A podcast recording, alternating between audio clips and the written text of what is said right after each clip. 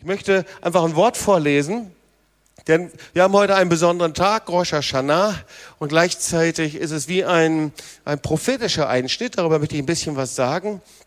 Und ich wusste nicht so ganz, wie ich meine Predigt nennen soll. Ich habe sie jetzt mal überschrieben mit prophetischer Orientierung und dann kannst du dir hinterher das richtig raussuchen dann. Ähm, äh, aber äh, für all diejenigen, die das dann hinterher aufschreiben, es kommt noch irgendein anderer Name vielleicht hinterher. Auf jeden Fall, das Wort ist 2. Petrus 1, 19 bis 21 ähm, und das wollen wir uns zuerst anschauen. Umso fester haben wir das prophetische Wort, und ihr tut gut daran, dass ihr darauf achtet, als auf ein Licht, das da scheint an einem dunklen Ort, bis der Tag anbricht und der Morgenstern aufgeht in eurem Herzen. Und das sollt ihr vor allem wissen, dass keine Weissagung in der Schrift eine Sache eigener Auslegung ist. Denn es ist noch nie eine Weissagung aus menschlichem Willen hervorgebracht worden, sondern getrieben von dem Heiligen Geist haben Menschen im Namen Gottes geredet. Und bevor ich einige Punkte dazu weitergebe, einfach nochmal einen tieferen Einblick in den Text, dass wir wissen, was hier steht, also ein bisschen verstehen, was steht, umso fester, ich will den Text nochmal lesen, fester, das heißt umso standhafter. Wir wollen sehr zuverlässig, sagt das Wort Gottes, wir sollen sehr sicher sein in dem prophetischen Wort. Haben wir das prophetische Wort. Das prophetische Wort ist nicht nur das, was aufgeschrieben ist, der Propheten hier im Wort Gottes in der Bibel, sondern auch das ausgesprochene Wort. Die prophetische Lehre ist damit gemeint. Und dann sagt er weiter, und es ist richtig, ihr tut gut daran, es ist richtig, dass ihr darauf Acht habt, auf dieses prophetische Wort. Dass ihr euch darum kümmert, ist damit gemeint. Dass ihr euch den widmet. Oder ähm, es ist so beschrieben, dass ihr dieses prophetische Wort wie ein Schiff an Land bringt. Dass ihr das zu euch hinzieht weil es wie ein Licht ist. Und dieses Licht, das ist das gleiche Wort wie äh, eine Lampe, die mit Öl gespeist wird, wie eine Menora. Also dieses prophetische Wort soll wie ein Licht sein, das euch Orientierung gibt. Das erscheint an einem dunklen, an einem dürren Ort, bis der Tag anbricht. Und wir sehen, es wird hier um eine Zeit gesprochen, die irgendwie dunkler wird, aber vor der man keine Angst zu haben braucht bis der Tag anbricht und der Morgenstein, Morgenstern, das ist der Phosphorus, da kommt das Phosphor her, äh, der helle Morgenstern, da kommt dieses Wort, nicht der, das Element, sondern äh, dieses Wort her, der helle Morgenstern aufbricht und damit ist Jesus gemeint, der kommende Messias, der, der kommt. Und das sollt ihr vor allem wissen, vor allem anderen, dass keine Weissagung in der Schrift die Sache einer eigenen Auslegung ist. Also wir brauchen das prophetische Wort und gleichzeitig sind wir immer sehr misstrauisch, was kommt denn da auf uns zu? So, wir sind in dem, wie wir leben, nicht nur von der sichtbaren Welt umgeben, sondern auch von der unsichtbaren Welt. Und manchmal wird diese unsichtbare Welt sehr, sehr greifbar. Vielleicht habt ihr es in den Nachrichten gelesen, in der letzten Woche, da gab es einen gigantischen Sandsturm über den gesamten Nahen Osten. Dieser Sandsturm wurde in Syrien und Nordirak durch einen Hurrikan ähm, verursacht und er verbreitete sich dann über den Libanon und über Israel, Zypern bis nach Ägypten. Und dieser Sandsturm, der war so dicht, dass ähm, es eine Staubbelastung gab über Israel, wie es so noch nicht gegeben hat. Wir sind morgens aufgewacht und wir dachten, wir wären wie in einem apokalyptischen Film. Die ganze, das ganze Land war in Gelb getaucht. Und es gibt Bilder davon im Internet. Und als wir uns dann erkundigten über diesen Sandsturm, da sagten uns Einwohner oder Freunde ähm, in Israel, dass es so einen Sturm, so eine Decke das letzte Mal vor, 25, vor 75 Jahren gege gegeben hat. Also gigantische Ausmaße, völlig ungewöhnlich in dieser Art und Weise. Und es hat uns natürlich interessiert, was war das? Dieser Sandsturm, den gab es vier Tage, fünf Tage. Als wir losflogen, hat das immer noch, war das Land immer noch davon bedeckt. Und wir fragten uns, was ist das? Das ist ein Naturphänomen. Und viele sprachen darüber und wir fragten, und das Wort Gottes spricht über solche Naturphänomene. Vor allen Dingen, wenn sie so selten sind und dann noch in der Woche vor Rosh Hashanah. Dann noch vor eine, einem Monat, äh, der sehr, eine sehr starke prophetische Bedeutung hat. Wir lesen in Nehemia 1, Vers 3, dass der Herr in Naturphänomenen wohnt. Ja, wir sehen das in der Wolken- und Feuersäule, die vor dem Volk Israel vorausgeht. Dass der Herr darin wohnt, dass der Herr sich darin bewegt, dass darin zu sehen ist, dass der Herr Regionen heimsucht. Und wir lesen in Deuteronomium 28, 24, dass so etwas immer wieder auch wie ein Ruf zu Buße ist. Naturphänomene wie Erschütterungen, Erdbeben oder andere Phänomene. Jesus spricht darüber, Matthäus 24, sind immer wieder Warnungen Gottes, sind immer wieder Bußrufe. Ich habe darüber geschrieben und ich werde darüber jetzt hier nicht mehr sagen, weil ich noch über andere Punkte predigen möchte. Aber ich lade dich ein auf unsere Homepage und da habe ich einen ausführlichen Artikel auch mit den hebräischen Wortbedeutungen geschrieben. Du darfst es dir gerne anschauen. So, wir sehen also, wenn wir nach Israel schauen, in den Nahen Osten, aber genauso auch hier leben, dass es ein sehr starkes Bewusstsein gibt, nicht nur für Naturphänomene, sondern auch für einen Zyklus, für einen Festzyklus. Und zu diesem Festzyklus gehört dieser Feiertag Rosh Hashanah. So, das ist der Beginn des neuen jüdischen Jahres wird auch genannt Fest der Trompeten, haben wir gehört. Rosh Hashanah steht nicht nur für das neue Jahr, sondern steht auch für die Erwartung des kommenden Messias. So, gestern haben wir den 12. September gehabt, 2015. Im jüdischen Kalender 29. Elul. Und es ist der Tag vor Rosh Hashanah und das ist das Ende des Schabbat oder des Schmitterjahres 5775. Das ist das sogenannte Erlassjahr. Und ich will kurz was dazu sagen, warum das denn für uns irgendeine Bedeutung hat. Weil du vielleicht sagst, was haben wir mit dem jüdischen Kalender zu tun? So das Schmitterjahr oder das Sabbatjahr gilt als das siebte Jahr. Es ist wie ein Ruhejahr. Nach sechs Jahren Arbeit, das siebte Jahr ist das Ruhejahr. Es ist da, es war die Zeit, in der man von Null anfing, in der Schulden erlassen wurde. War die Zeit, in der eben Menschen aus der Gefangenschaft befreit wurden. Es war ein absolutes Segensjahr und ist von Gott als Segensjahr gedacht. Aber gleichzeitig, da wo das Volk Gottes eben Gott nicht ehrt und nicht anbetet, da wird dieses Jahr zu einer Warnung, da wird dieses Jahr zu einem Gericht und fällt dieses Jahr eben auf die Menschen zurück. Und eigentlich ist dieses Schabbatjahr oder dieses Schmitter dient dazu, dass, die, dass wir als Menschen uns besinnen, uns auf Gott zu konzentrieren, dass wir uns nicht gefangen nehmen lassen von der Arbeit, nicht gefangen nehmen lassen von der Welt, sondern dass wir uns Gott zuwenden. Da aber die meisten Menschen das nicht tun, wendet sich das dieses Jahr und wir sehen, dass es immer wieder in diesem Jahr ein sehr starkes Reden Gottes gegeben hat. Immer wieder ein Reden, ein, indem der Herr zu Buße ruft, Erschütterung zulässt. Und das sehen wir, und da kannst du, Internet ist voll davon geschrieben, ich werde nicht zu viel davon erzählen, aber die fünf größten wirtschaftlichen Zusammenbrüche in der Börse in den letzten 40 Jahren geschahen immer genau in diesem Turnus, immer in diesen Jahren. 73, 80, 87, 2000, 2007, also immer in diesen Abständen von sieben Jahren des Schmitterjahres. So, wenn du darüber mehr lesen möchtest, da solltest du das Buch von Jonathan Kahn lesen. Ich glaube, das heißt das Jahr der Schmitter. Ich glaube, viele von euch haben das im Urlaub dabei gehabt. Kann das sein? Haben das einige gelesen? Kennen das einige? Ja? Wenn nicht, kannst du es jetzt noch lesen.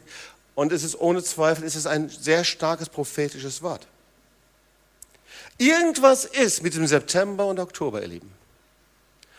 Irgendwas ist in diesem Einschnitt jetzt. Es ist nicht einfach nur etwas. Das, was wir sehen in den letzten Wochen, war wie vorbereiten auf etwas, was irgendwie sein wird, aber wir müssen uns genau hinsehen, was es ist. Wenn das Wort Gottes sagt, wir sollen auf das prophetische Wort achten, ist die Frage, was ist denn das jetzt? Ich will dir einfach mal so ein paar Dinge mal aufzählen, was so hier im September, Oktober sein wird. Ganz schnell hindurch. Im jüdischen Kalender beginnt nach Rosh Hashanah die zehn Tage der Ehrfurcht im jüdischen Kalender. Die werden die zehn Tage der Ehrfurcht genannt. Das ist ein Fasten, eine Zeit der Buße und der Umkehr. Und deswegen glaube ich, es ist schon sehr wichtig, dass wir uns in dieses Fasten mit hineinnehmen lassen. Wir haben ja dieses Fasten ausgerufen. Das Zweite ist, am 15. September gibt es eine UN-Vollversammlung. Übrigens wird dazu der, der Papst auftauchen und er wird irgendwann dort sprechen. Aber es ist interessant, dass am 18. Juni sagte der Papst, er wünscht sich eine politische Weltregierung. Und dann gab es diese Umweltenzyklika und er propagierte eine ökologische Wende. Und in dieser ganzen Versammlung soll eine UN-Resolution umgesetzt werden, um die palästinensischen Gebiete als eigenständigen Staat anzuerkennen. Am 23. September kommt Yom Kippur ist der höchste jüdische Feiertag. Yom Kippur, das ist der Tag, in dem der hohe Priester in das Allerheiligste hineinging, um für das Volk Opfer zu bringen. Dieser Tag ist gleichzeitig der Beginn des jüdischen Jubeljahres. Das heißt, das sind ein Zyklus von sieben mal sieben Jahren, Sabbatjahren, findet da ein Ende. Das ist Jubeljahr, das ist das Jahr des Neubeginns. Erinnert ihr euch, dass wir so oft darüber gesprochen haben, das Jahr 2015, Gott ein neues Kapitel aufschlagen will? Das Jahr des Neubeginns, ein Jahr neuen Segens, ein Jahr der Freilassung. Genau in diesem, an diesem Tag gibt es ein Treffen zwischen Präsident Obama und dem Papst. Und der Papst wird zum ersten Mal zu beiden Häusern des US-Kongresses sprechen. Am 28. September gibt es das Laubhüstenfest. Da gibt es ein Naturphänomen, das wir schon seit zwei Jahren beobachten. Das ist der sogenannte vierte Blutmond, ja, am Himmel so äh, rot gefärbt. Das ist der sogenannte Superblutmond. Und äh, ihr Lieben, das sind jetzt keine ausgedachten Dinge, sondern es ist einfach so. Äh, und er ist deswegen, heißt er so, weil er 30 Prozent größer ist und heller als sonst, weil er der Umlaufbahn am nächsten ist. Und das ist das einzige Mal, dass er in Israel gesehen wird. Das heißt, wenn also Israel das Laubhüttenfest feiert und sitzt in den Laubhütten, dann erscheint über ihn dieser Blutmond, über den die Bibel spricht. Auch in der esoterischen Welt hat September und Oktober eine Bedeutung.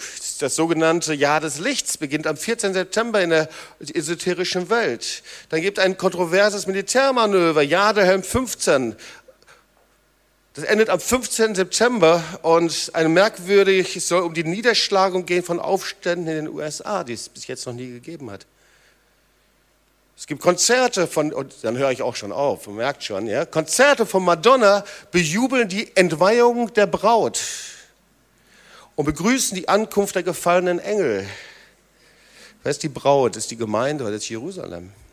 Im September. Also ihr merkt schon, bei manchen denkst du ja, beim anderen denkst du, hm, strange, beim dritten merkst du, hm, verstehe ich nicht so richtig. Und die Frage, die sich stellt, wie gehen wir denn eigentlich mit prophetischen Worten um? Weil im Rückblick kann man prophetische Worte am besten erkennen. Oder wenn man zurückschaut und sagt, das hat sich erfüllt, das ist eigentlich am praktischsten, am einfachsten. Und so ist das auch. Wir wissen ja, dass Jesus selbst prophetisch sprach. Jesus sprach über die Zerstörung des Tempels. Lukas 21, Vers 5. Himmel und Erde werden vergehen, aber meine Worte werden nicht vergehen. Und dann spricht er über die Zerstörung des Tempels.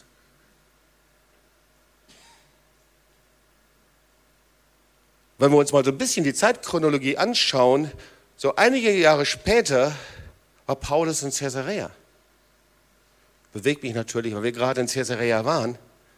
Er war da zwei Jahre in Gefangenschaft. Und ich bin überzeugt, dass er das Wort Jesu gepredigt hat, natürlich. 25 Jahre danach, das Wort der Buße. Einige Jahre nachdem Paulus in Caesarea war, gab es in Caesarea einen riesengroßen Aufstand. Das war der sogenannte Bar Kochba-Aufstand. Der ging in Caesarea los. Die Folge war das erste Pogrom im Nahen Osten mit 10.000 Juden, die umgebracht wurden innerhalb von wenigen Tagen. Einige Jahre später passierte Folgendes. Es war das Ende des Bar Kochba-Aufstands, wurde der Tempel zerstört. Das Wort Jesu erfüllte sich, das prophetische Wort. Nur zwölf Jahre nachdem Paulus in Caesarea war. Und es war der Beginn des Leidenswegs der Juden. Es war die Vertreibung, das Leben in der Diaspora bis zur Staatengründung 1948. Eine dramatische Erfüllung eines prophetischen Wortes. Wenn wir jetzt zurückschauen, sehen wir es Stück für Stück, wie es detailliert in Erfüllung gegangen ist. Wenn wir uns, wenn wir nach vorne schauen, ist es manchmal schwieriger. Das heißt, in den prophetischen Worten gibt es Erfüllung und wir sehen die Früchte. Es muss erkennbar sein. Das ist der erste Punkt. Der erste Punkt ist, wir müssen prophetische Worte am Wort Gottes messen und prüfen können.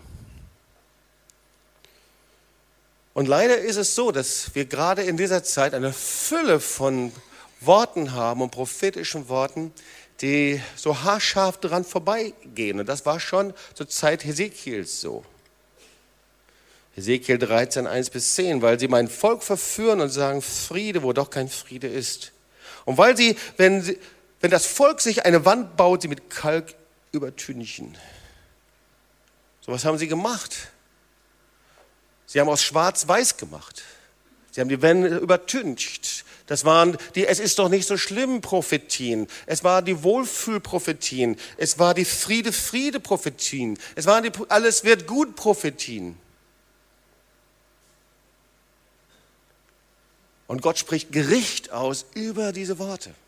Sie predigen Friede, wo doch kein Friede ist. Wir lieben das, Harmonie, in Frieden zu leben. Und doch gibt es Punkte, in denen das Wort Gottes sagt, dass die Wahrheit ausgesprochen werden muss. Und Gott ganz klar richtet da, wo diese Wände weiß angetüncht werden. Also der erste Schritt ist, wir müssen prophetische Worte am Wort Gottes messen und prüfen. Das zweite ist, wir müssen gleichzeitig aber und ich glaube, das ist wichtig, das hier vom Petrus zu lernen, der das sehr klar sagt, dürfen wir nicht innerlich uns zurückziehen und sagen, na ja, mal schauen, ob es kommt oder nicht, mal sehen, ob es eintrifft oder nicht, sondern Petrus sagt, wir brauchen das prophetische Wort in einer Zeit, die immer dunkler wird, als Orientierung. Zieht es wie ein Schiff an euch heran. Und dann sagt Jesus dazu, wie ist das eigentlich? Ihr könnt euch Wetter-Apps anschauen. Ihr beurteilt das Wetter, wie es ist. Das könnt ihr, ob es vom Süden kommt oder vom Norden, dann könnt ihr sagen, welches Wetter kommt. Aber warum könnt ihr die Zeichen dieser Zeit nicht beurteilen? Also auch das müssen wir. Das heißt, das prophetische Wort, das eine ist, wir schauen zurück und sehen das. Und das andere ist, wenn Gott ein prophetisches Wort gibt, dann sagt der Herr, seid wachsam. Aufmerksam sein, Leute. Weil meistens gibt es so einen Knopf in uns, wenn es so prophetische Worte gibt, da, da macht es irgendwie so Knick in uns und dann ähm, wird so diese innere Nebelmaschine angestellt und dann hinterher fragen wir, worum ging es eigentlich? Also erstes, wir müssen prophetische Worte am Wort Gottes messen. Zweitens, wir müssen auf prophetische Worte genau achten. Und das dritte ist, wir brauchen uns, wenn wir am Herzen Gottes haben, vor der Zukunft nicht zu fürchten. Aber dazu musst du am Herzen Gottes bleiben. Auch da spricht das Wort Gottes sehr eindeutig. Er sagt sogar im Gegenteil. Wenn Finsternis zunimmt, wird das Licht stärker. Sprüche 4, Vers 18. Der gerechten Pfad glänzt wie das Licht am Morgen, immer heller, leuchtet bis zum vollen Tag. Der gottlosen Weg aber ist wie das Dunkel. Sie wissen nicht, wodurch sie zu Fall kommen. Ja, Das ist das, was die Bibel sagt. Der Weg des Gerechten. Wenn du weitergehst, du hast einen inneren Dynamo in dir. Und dieser Dynamo ist Jesus. Und du fängst an zu leuchten. Es leuchtet in dir, auch wenn du es gar nicht merkst. Schau mal deinen Nachbarn in den Augen und sag, leuchtest du schon? Ja. Ja. Gestern auf dem Rückflug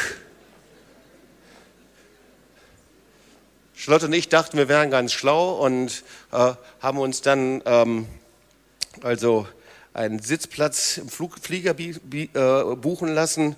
Ähm, so, das sind immer drei Sitze. Charlotte sitzt gerne am Fenster, ich sitze gerne am Gang.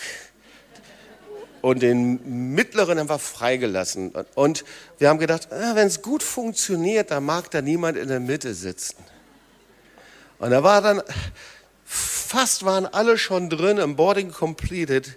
Und dann stellte sich seine Handtasche dazwischen uns und sagte, darf ich da bitte hin? Und ich dachte, oh nein. Ja. Ich wollte gerne lesen oder irgendwie und so dachte schon jetzt. Und sie, eine ältere Dame, äh, jugendlichen Aussehen, saß neben Charlotte und Charlotte fing an, einfach vom Marsch des Lebens ein bisschen zu erzählen. Die kam ins Gespräch, nach den ersten fünf Minuten schon, liefen die Tränen herunter. Und sie sagte, jetzt weiß ich, warum ich mich hier in die Mitte gesetzt. Normalerweise setze ich mich nie in die Mitte. Aber ich habe gedacht, ich muss jetzt hier sitzen. Jetzt weiß ich, warum ich hier sitzen muss. Es stellte sich heraus, war eine Psychotherapeutin. Vier Stunden haben wir gesprochen, nonstop. Film gezeigt, Marsch des Lebens und so weiter. Und dann zuletzt sagte sie, ich will hier gar nicht mehr weg. Ich will die Dynamik mitnehmen, die hier ist. Wir haben ihr gesagt, wer die Dynamik ist, das ist Jesus. Das gerechten Pfad glänzt wie das Licht am Morgen. Holocaust-Überlebende, die in unser Haus gekommen sind, da war eine Frau, sie reiste extra an. Das war die Volontärchefin von den Vieren hier, so von Jan Ari, Simon und Hannes, das sind die Namen. Und so äh, die Volontärchefin, äh, Holocaust-Überlebende, äh, zweite Generation. Und so die vier Erzählten in einfach vom Marsch des Lebens zeigten ihr den Film vom Marsch des Lebens Ungarn auch sofort fing an zu weinen, Tränen, eine ganz enge Beziehung entstand, gleichzeitig auch zu ihrem Sohn, der sich der sich immer weiter für Jesus öffnet, ganz nah am Reich Gottes ist. Und sie kam zu uns ins Haus und sie kam hinein in das Haus, war noch nicht lange drin, vielleicht eine Woche oder so, setzte sich hin und sagte, hier bin ich zu Hause. Hier gehe ich nicht wieder weg. Und so war es dann auch. Sie blieb bis zwölf. Ja. Wir brauchen uns vor Finsternis sich zu fürchten. Wenn wir am Herzen Gottes sind, da hast du einen eingebauten Dynamo. Das gerechten Pfad glänzt, das gerechten Pfad, ihr Lieben, ja? Das gerecht durch das Blut des Lammes, gerecht durch das Blut Jesu, gerecht durch ein reines, ungetrübtes Gewissen, glänzt wie das Licht am Morgen, das immer hell leuchtet bis zum vollen Tag. Das ist der dritte Punkt. Der vierte Punkt ist aber, wir müssen zielgerichtet leben. Wir können nicht einfach nur so tun, als ob alles immer besser oder anders wird und dann irgendwie versuchen, die Enden zusammenzuhalten.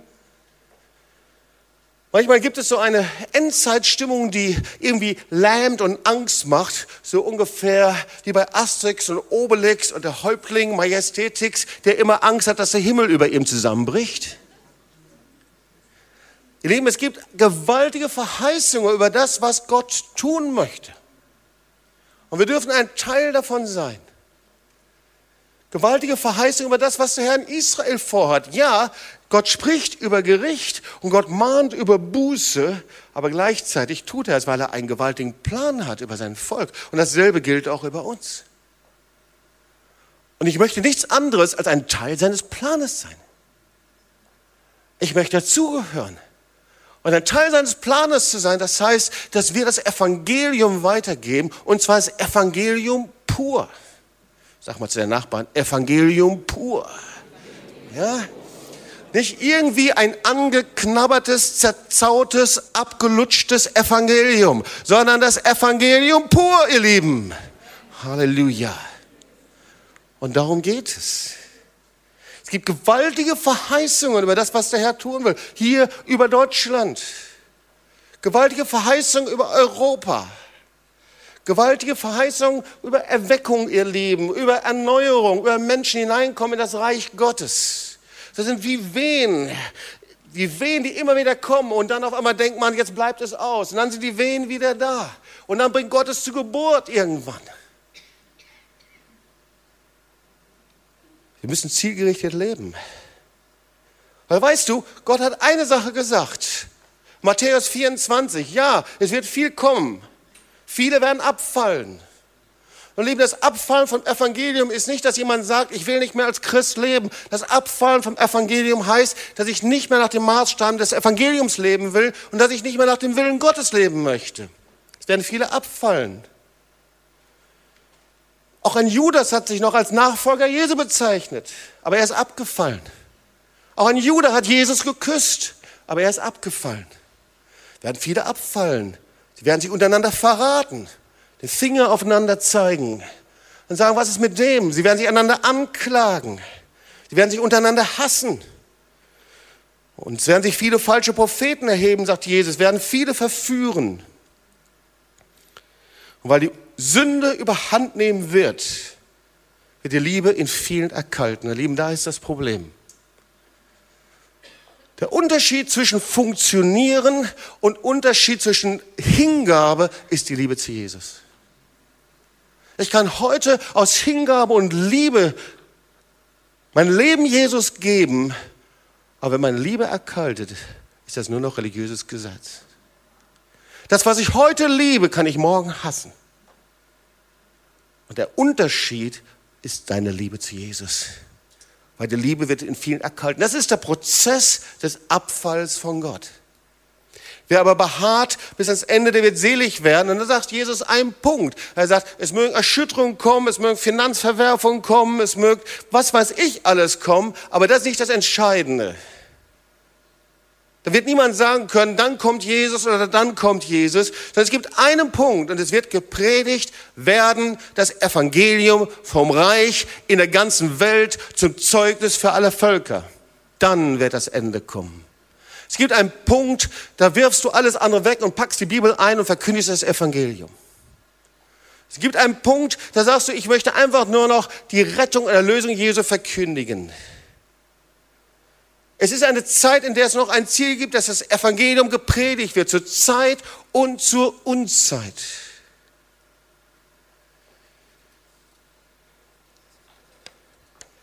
Ich schickte jemand ein prophetisches Wort zu und dieses Wort, das hat mich tief bewegt, weil es ist ein Wort, das kommt aus dem Jahr 1968 und darum möchte ich dir ein paar Dinge vorlesen, weil ich erstaunlich finde, wie wir jetzt gerade mitten in diesem prophetischen Wort drin leben. Manchmal muss es so Klick machen in uns.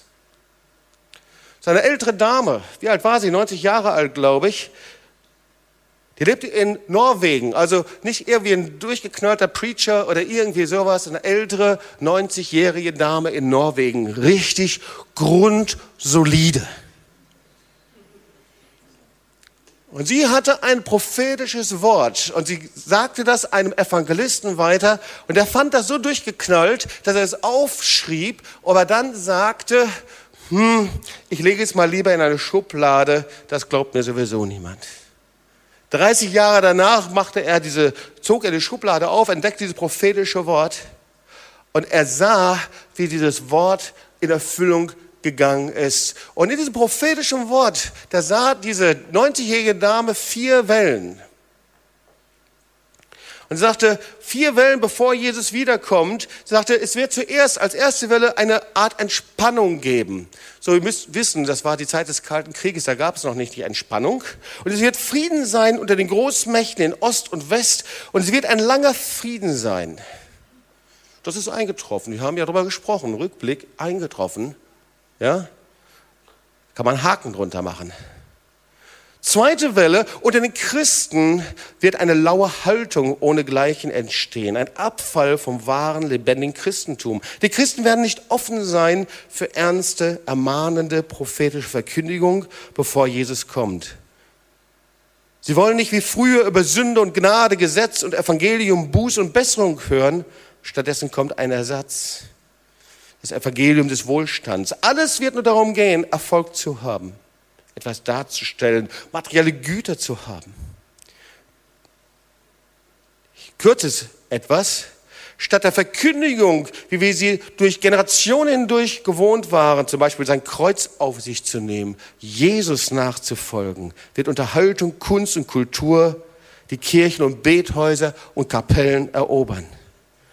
Dort, wo man um Erneuerung, Heiligung und Zubereitung auf die Wiederkunft Jesu flehend ringen sollte. Dritter Punkt. Prophetisches Wort. Es wird einen moralischen Verfall geben, wie ihn das alte Norwegen oder Europa noch nie erlebt hat. Leute werden in wilden Ehen zusammenleben. Große Unreinheit vor der Ehe und Untreue in der Ehe wird ganz natürlich sein. Und man wird es auf alle mögliche Weise entschuldigen. Das Fernsehen, übrigens damals gab es noch nicht so unendlich viele Programme, sondern gab es meistens nur einen Kanal. Ja, das Fernsehen wird mit Gewalt, grausamer Gewalt erfüllt sein sodass die Menschen lernen zu morden und sich gegenseitig zu zerstören. Und man wird sich auf unseren Straßen unsicher fühlen. Wir werden fürchterliche Szenen vom Mord und gegenseitiger Zerstörung sehen und es wird sich und der ganzen Gesellschaft ausbreiten. Auch Szenen der körperlichen Gemeinschaft in der Ehe, also äh, werden im Fernsehen gezeigt werden. Das intimste Geschehen in der Ehe wird auf dem Bildschirm erscheinen. Das ist ja inzwischen völlig normal, selbst in dem Programm, erste, zweite, dritte Programm. Auch hier kann man einen Haken hintermachen. Es ist so passiert. Und jetzt kommt der vierte Punkt. Ich möchte dich bitten, dass du aufmerkst. 1968. Der vierte Welle, vierte ist, Menschen aus armen Ländern werden nach Europa strömen. Es werden so viele sein, dass die Leute negativ über sie denken und sie hart behandeln werden. Sie werden behandelt werden wie die Juden vor dem Krieg. Dann wird das Maß unserer Sünde erreicht sein. Erkennst du das wieder in der heutigen Zeit? Erkennst du, dass wir mitten in der Erfüllung eines prophetischen Wortes sind, in den letzten Monaten, in den letzten ein, zwei Monaten auf einmal explodiert ist? Da strömten Tränen über die Wangen der alten Frau. Ich kriege das nicht zu sehen, aber du wirst es sehen können. Und dann spricht sie von gewaltigen Erschütterungen bis hin zu Kriegen. Die Luft wird so verunreinigt sein, dass man nicht atmen kann. Es wird über mehrere Kontinente kommen. Und sie prophezeit noch einige Dinge mehr. Du kannst das selbst nachlesen. Aber ich musste darüber nachdenken. Wenn Menschen aus armen Ländern nach Europa strömen, ist ein Zeichen, dass in Europa das Maß der Sünde voll ist. Ein Abfall von christlichen Werten. Ich saß mit Benjamin Berger zusammen, er ist Pastor in Jerusalem. Er sagte, Jobst, wir haben das so noch nie erlebt. Wir sind in einer dramatischen, wir sprachen über Amerika und dasselbe gilt auch für Europa, einen dramatischen Abfall von christlichen Werten. Und lass mich zwei, drei Sätze über diese Chance dieser Flüchtlingswelle, die wir gerade erleben. Ich glaube, wir müssen uns nichts vormachen. Diese Flüchtlingswelle wird unsere ganze Gesellschaft und Kultur verändern. Es wird einen Einschnitt geben, wie wir es so noch nicht erlebt haben. Davon bin ich überzeugt. Und ich bin, sage ich ganz persönlich, sehr dankbar für unsere Regierung, die Türen geöffnet hat. Sehr dankbar dafür, für die Bereitschaft. Ich, da gab es einen Artikel, den ich, oder was, sie, was Angela Merkel gesagt hat. Sie, ist, sie möchte nicht Führungsrolle übernehmen, aber sie möchte in diesem Bereich, möchte sie dienen und vorangehen. Und dafür war ich sehr dankbar. Und gleichzeitig müssen wir eben sehen, dass wenn Saudi-Arabien anbietet, in einem Schwung 200 Moscheen aufzubauen, was da auf uns zukommt. Und ich fand das so gut, wie Angela Merkel, als sie gefragt hat, wie wird denn das so unsere Kultur und Gesellschaft verändern, als sie sagte, hm, vielleicht sollten wir als Christen so ein bisschen bewusster werden, dass wir Christen sind, unsere Maßstäbe ein bisschen bewusster werden. Vielleicht sollten wir mal wieder in die Gottesdienste gehen, damit wir wissen, wer wir sind. Weil wenn wir wissen, wer wir sind, dann kann es das auch nicht geklaut werden. Und da sage ich mal so ganz unpolitisch, Amen. Weil die Bibel spricht davon, wer Fremdlinge und Flüchtlinge aufnimmt, der wird gesegnet. Aber, ihr Lieben, wir dürfen den Fokus nicht verlieren. Der Fokus unserer Nation ist noch, dass wir auf der Grundlage der Religionsfreiheit uns bewegen. Und die Rückbesinnung auf den christlichen Glauben ist eine ausdrückliche Rückbesinnung auf die Freiheit zur Mission. Diese Missionsfreiheit ist vom Grundgesetz uns gegeben. Und ihr Lieben, das eine ist praktische Hilfe und da haben wir viel zu tun als Christen, als Kirchengemeinden. Aber die andere Seite ist, wenn wir jetzt nicht aufwachen, da geht etwas an uns vorbei, was Gott eigentlich tun möchte. Nämlich das Evangelium zu verkündigen. Ich möchte Folgendes sagen. Ich habe mal irgendwann ein ähnliches Statement gemacht, da habe ich mir so manche blutige Nase geholt. Ich sage das jetzt hier. In den kommenden Jahren brauchen wir mindestens 200 neue christliche Gemeinden, Freikirchen, egal welcher christlicher Couleur mit arabischen Flüchtlingen. Wir brauchen speziell ausgebildete Evangelisten und Evangelisationsteams. Wenn du hier bist und hast eine Berufung als Evangelist und du fragst dich, wann du endlich losgehen und in die Gänge kommen kannst, dann sage ich dir, da hast du Betätigungsfeld, Hunderttausende, die warten auf dich. Setz dich hin, lern die Sprache, hol dir einen Übersetzer, bilde Teams. Und wir werden das tun, ihr Lieben. Wir brauchen mindestens 200 Gemeinden von Moslems, die ihr Leben Jesus gegeben haben, von Menschen, egal woher sie kommen, ob aus Syrien, aus Afghanistan oder woher auch immer, die ihr Leben Jesus geben, die gerettet werden. Wir besinnen uns zurück auf unsere christlichen Wurzeln. Und die Rückbesinnung ist der Missionsbefehl.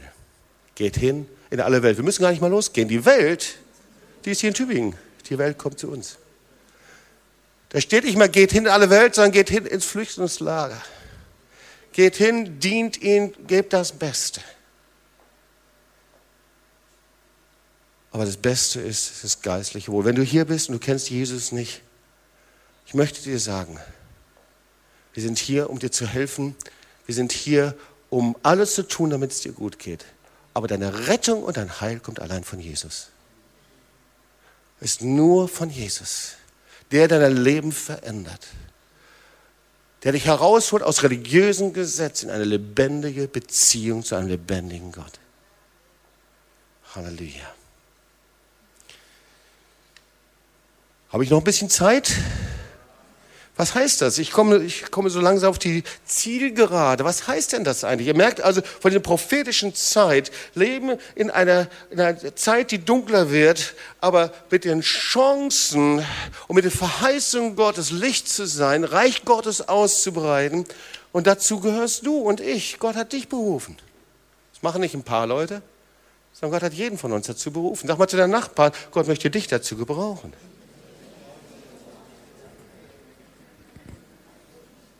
So, was heißt denn das eigentlich? Und ich möchte dir vorher sagen, ich predige eigentlich nichts anderes als das, was ich schon vor zehn Jahren gepredigt habe. Die schon lange hier in der Gemeinde sind, die mögen das bestätigen. Weil wir müssen das Wort Gottes weitersagen. Und der erste Punkt ist, was heißt das in unserer Zeit? Erstens, wir werden das ganze Evangelium predigen und nicht nur ein Ich mach, was ich will und Wohlfühlevangelium.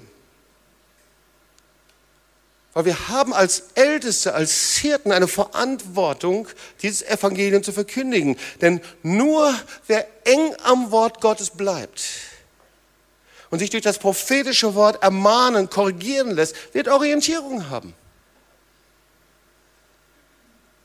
Leben in einer Zeit, in der viele Menschen die Orientierung verlieren. Und es ist eine große Not in Deutschland, in Amerika. Es ist von Amerika inzwischen hier nach Deutschland reingeschwappt. Ich nenne das das Hüttenchristsein. Ich baue meine eigene Hütte. Der Herr und ich, Gott und ich, wir lieben uns und wir leben alleine. Aber das finde ich nirgendwo hier im Evangelium.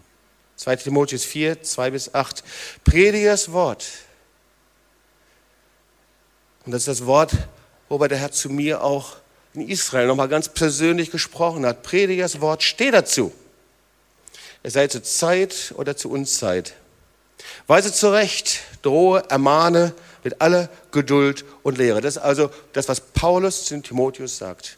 Und wenn es dir nicht gefällt, reiß es raus, schmeiß es raus, aber nenn dich nicht jemand, der in der Nachfolge Jesu lebt.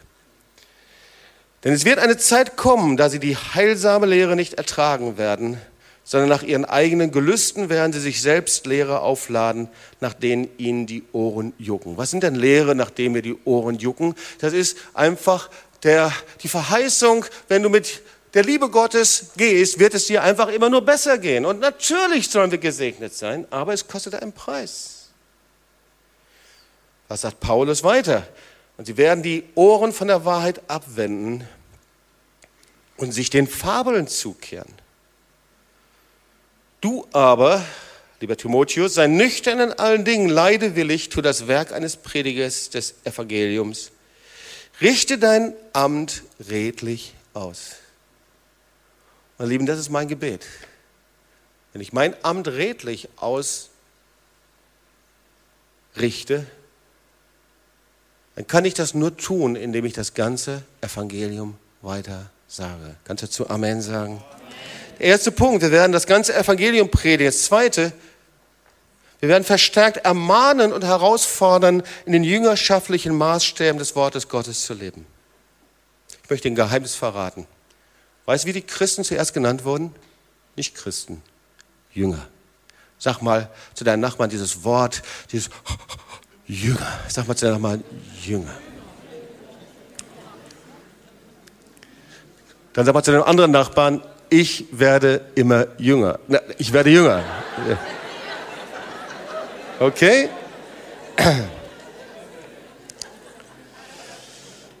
Wir werden verstärkt ermutigen, nach diesem Maßstab zu leben, so wie der Herr uns vor seit Gemeindegründung gelehrt hat.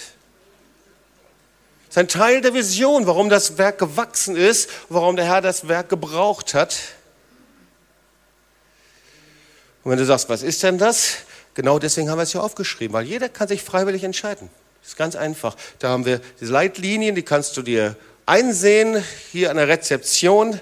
Die Leitlinie ist kein Gesetzeskodex, sondern einfach so, wie wir leben. Wir schreiben es einfach auf und dann kannst du Ja sagen. In jedem Glaubensgrundkurs, in jedem äh, Gemeindemitgliedschaftsseminar lehren wir und stellen es vor. Was wollen wir sonst noch tun? Wenn wir das Wort Gottes ernst nehmen, wir wollen verstärkt Sünde korrigieren und zur Umkehr rufen. Weil die Bibel unterscheidet immer dazu, der Wahrheit des Evangeliums gehorsam zu sein oder abzuirren. Und das gilt auch für die kleinen Dinge. Es ist nicht nur einfach für, für die knalligen Sünden, sondern es gilt einfach für Haltungen, Geringschätzung, Anfeindung. Wenn du, nichts zu, nichts, wenn du Probleme hast mit den Ältesten oder mit der Leitung oder wie auch immer, hey, dann ist es problematisch, das ist schwierig. Da muss was in deinem Leben passieren. Ich bin überzeugt, ihr Lieben, dass wir in einer Zeit der Sichtung leben. Eine Zeit der Sichtung, in der Christen sich entscheiden, wie sie in dieser Zeit leben. Und es ist sehr leicht in dieser Zeit Finsternis und Licht zu erkennen. Finsternis erkennst du an Lüge und Anklage und Licht an Vergebung und Versöhnungsbereitschaft. Sehr einfach. Kannst du mal zu einem Nachbarn sagen, Finsternis, Lüge und Anklage, zum anderen Licht, Vergebung, Versöhnungsbereitschaft.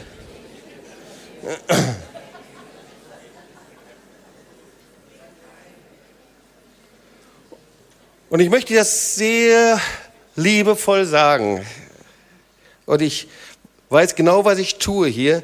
Wir geben lieber Christen in andere Gemeinden frei, als in Heuchelei oder gegen Widerstand zu leben. Wir möchten Reich Gottes bauen und ich möchte Evangelium verkündigen, ihr Lieben. Wir leben in einer Zeit, in der der Weg des Gerechten, nicht des Selbstgerechten, immer heller leuchtet. Es kostet einen Preis. Und wir leben in einer Zeit, in der wir so schnell aus Gesetz Dinge tun, aus Religion. Bitte tu es nicht.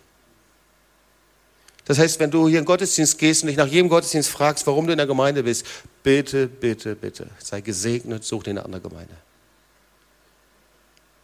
Und nochmal, wenn du Ältester und Leiter hier sitzt und du, du, bei dir kommt jedes Mal innerlich das Klappmesser, kommt hoch und was weiß ich, alles.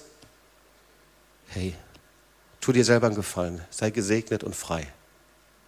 Es ist so leicht, eine Gemeinde zu verlassen. Einfach ein formelloses Formular schreiben, fertig. In die Gemeinde einzutreten ist wesentlich schwerer. Ist irgendwie dumm, gell? Aber leider ist es so. Zumindest bei uns. In anderen Gemeinden ist es anders, aber wir haben das sehr bewusst so gemacht. Weil wir möchten nicht Menschen in der Gemeinde haben, die leichtfertig hin und her hoppeln und sich die Sahne vom Kuchen und dann aus Frust irgendwo hingehen. Wir fragen jedes Mal, sind die Beziehungen zu deiner Gemeinde geklärt? Es gibt leider zu viele Gemeinden, die wachsen mit Christen aus ungeklärten Beziehungen. Oder wenn du nicht in der Heiligkeit leben willst, das ist genauso. Wenn du sagst, ich will in Sünde leben, hey, dann leb in Sünde. Aber bitte nicht hier. Weil wir haben Verantwortung als Hirten für dein Leben. Vor Gott. Aber wenn du hier bist du bist verletzt, du bist hier, du bist schwach. Du packst es nicht, du hast versagt und wieder versagt und wieder versagt. Aber du sagst, ich will mich verändern. Ich will mich verändern. Gott, ich weiß nicht wie. Ich packe es nicht. Ich bin der Letzte. Aber ich will mich verändern. Wow dann bist du genau richtig. Du bist herzlich willkommen. Wir wollen keine Superstars, wie manche sagen, weil ich bin selber kein Superstar und du auch nicht. Wir wollen keine perfekten Leute, aber wir wollen Leute, die sich heiligen lassen. Wir wollen nicht Leute, die religiös und mit der dicken Bibel unter dem Arm rumlaufen, sondern wir wollen Leute, die zerbrochen sind, die zugeben, so wie der Sünder, Gott sei mir gnädig. Nicht wie der Selbstgerechte. Danke, dass ich nicht so bin wie der da.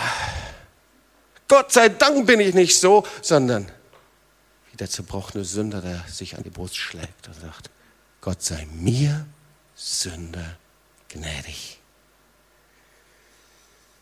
Wenn du schwach bist, verletzt bist, wenn du immer wieder fällst, aber du bist bereit, Buße zu tun, umzukehren, dich zu verändern, dich an die Hand nehmen zu lassen. Welcome. Wir sind so dankbar, wenn du da bist, um mit dir den Weg zusammenzugehen. Wie müssen wir in dieser Zeit leben? Wie müssen wir leben? Und jetzt komme ich zum letzten Wort. Ich möchte dir den Schlüssel sagen, indem du bereit bist, den Preis für eine kompromisslose Nachfolge Jesu zu zahlen. Weil die Bibel steht nicht nur voller 1. Korinther 13, Liebeskapitel, sondern Jesus sagt Dinge, die uns wirklich herausfordern, die mich herausgefordert haben, die mein Leben verändert haben und die den Unterschied macht zwischen Liebe, brennende Liebe und religiösem Leben und Lebensstil. Lukas 14, 25 bis 27. Wie schon oft wurde Jesus von einer großen Menschenmenge begleitet. Das ist eine Übersetzung von Hoffnung für alle. Er wandte sich zu ihnen um und sagte, wenn einer mit mir gehen will, so muss ich für ihn, sagt Jesus, wichtiger sein als seine Eltern, seine Frau, seine Kinder seine Geschwister, ja wichtiger als das eigene Leben. Sonst kann er, sonst kann sie nicht mein Jünger sein. Und dann, wer nicht bereit ist, sein Kreuz auf sich zu nehmen und mir nachzufolgen, der kann nicht zu mir gehören.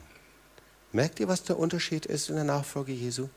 Ist nicht an Jesus zu glauben, ist nicht getauft zu sein, ist noch nicht mal in die Gemeinde zu gehen, in den Gottesdienst, sondern es ist Bereitschaft, das Kreuz Jesu auf uns zu nehmen. Jesus sagt, mein Joch ist sanft und leicht, aber wir sind gekennzeichnet, dass unser Leben nicht mehr uns gehört. Paulus sagt, jetzt lebe nicht mehr ich, sondern Christus lebt in mir. Das heißt, Jesus ist wichtiger. Und das ist nicht leicht. Jesus ist wichtiger, auch in der Familie. Mann, Frau, Kinder, Eltern. Jesus, das, was er will, was er möchte, ist wichtiger. Und Eltern, die dieses Wort sehen, sie geben ihre Kinder, weil sie sagen, Jesus ist wichtiger. Kinder ihrer Eltern, Jesus ist wichtiger. Und das heißt nicht Abgrenzung, das heißt nicht Abschottung, wie böse Münder oft sagen. Das heißt nicht Eltern irgendwo beiseite schieben. Darf ich mal sehen, wer von euch alles Versöhnung mit den Eltern erlebt hat? Kannst du mal deinen Arm hochheben? Als lebendiges Zeichen gegen böse Münder, die sagen, dass es heißen würde, dich abzuschotten von den Eltern. Ganz im Gegenteil aber Jesus zuerst. Du wirst dich nur versöhnen können mit deinen Eltern, wenn Jesus an erster Stelle ist. Du wirst dich nur versöhnen können mit deinen Kindern, wenn Jesus an erster Stelle ist. Bist du bereit, den Preis für die kompromisslose Nachfolge zu zahlen? Überlegt euch, sagt Jesus, Vers 33, überlegt auch ihr vorher, ob ihr wirklich bereit seid, alles für mich aufzugeben und mir nachzufolgen. Als 20-Jähriger ist das leicht, weil du hast nicht viel. Herr, ich gebe dir alles. Es wird schon ein bisschen schwieriger, wenn du einen guten Job hast. Und es wird noch ein bisschen schwieriger, wenn du Familie gegründet hast und hast Haus und Hof. Aber Jesus spricht nicht zu 19-Jährigen, alles für mich aufzugeben, sondern zu jedem Einzelnen, zu jeder Zeit. Bist du bereit? Nicht bereit ist, dein Kreuz nehmen? Überlegt auch ihr vorher, ob ihr wirklich bereit seid, alles für mich aufzugeben und mir nachzufolgen. Und nochmal, sonst könnt ihr nicht meine Jünger sein. Ihr Lieben, das ist kein theologisches Konzept der Pfingstler oder der Charismatiker. Das ist das Konzept Jesu. Salz ist lebensnotwendig. Wenn aber das Salz fade geworden ist, Wodurch soll es seine Würzkraft wiedergewinnen? Dazu muss man verstehen, dass das Salz der damaligen Zeit, das war sehr stark verunreinigt. Es taugt nicht einmal als Dünger, man muss es wegwerfen. Hört genau auf das, was ich euch sage. Ich möchte dich fragen zum Schluss.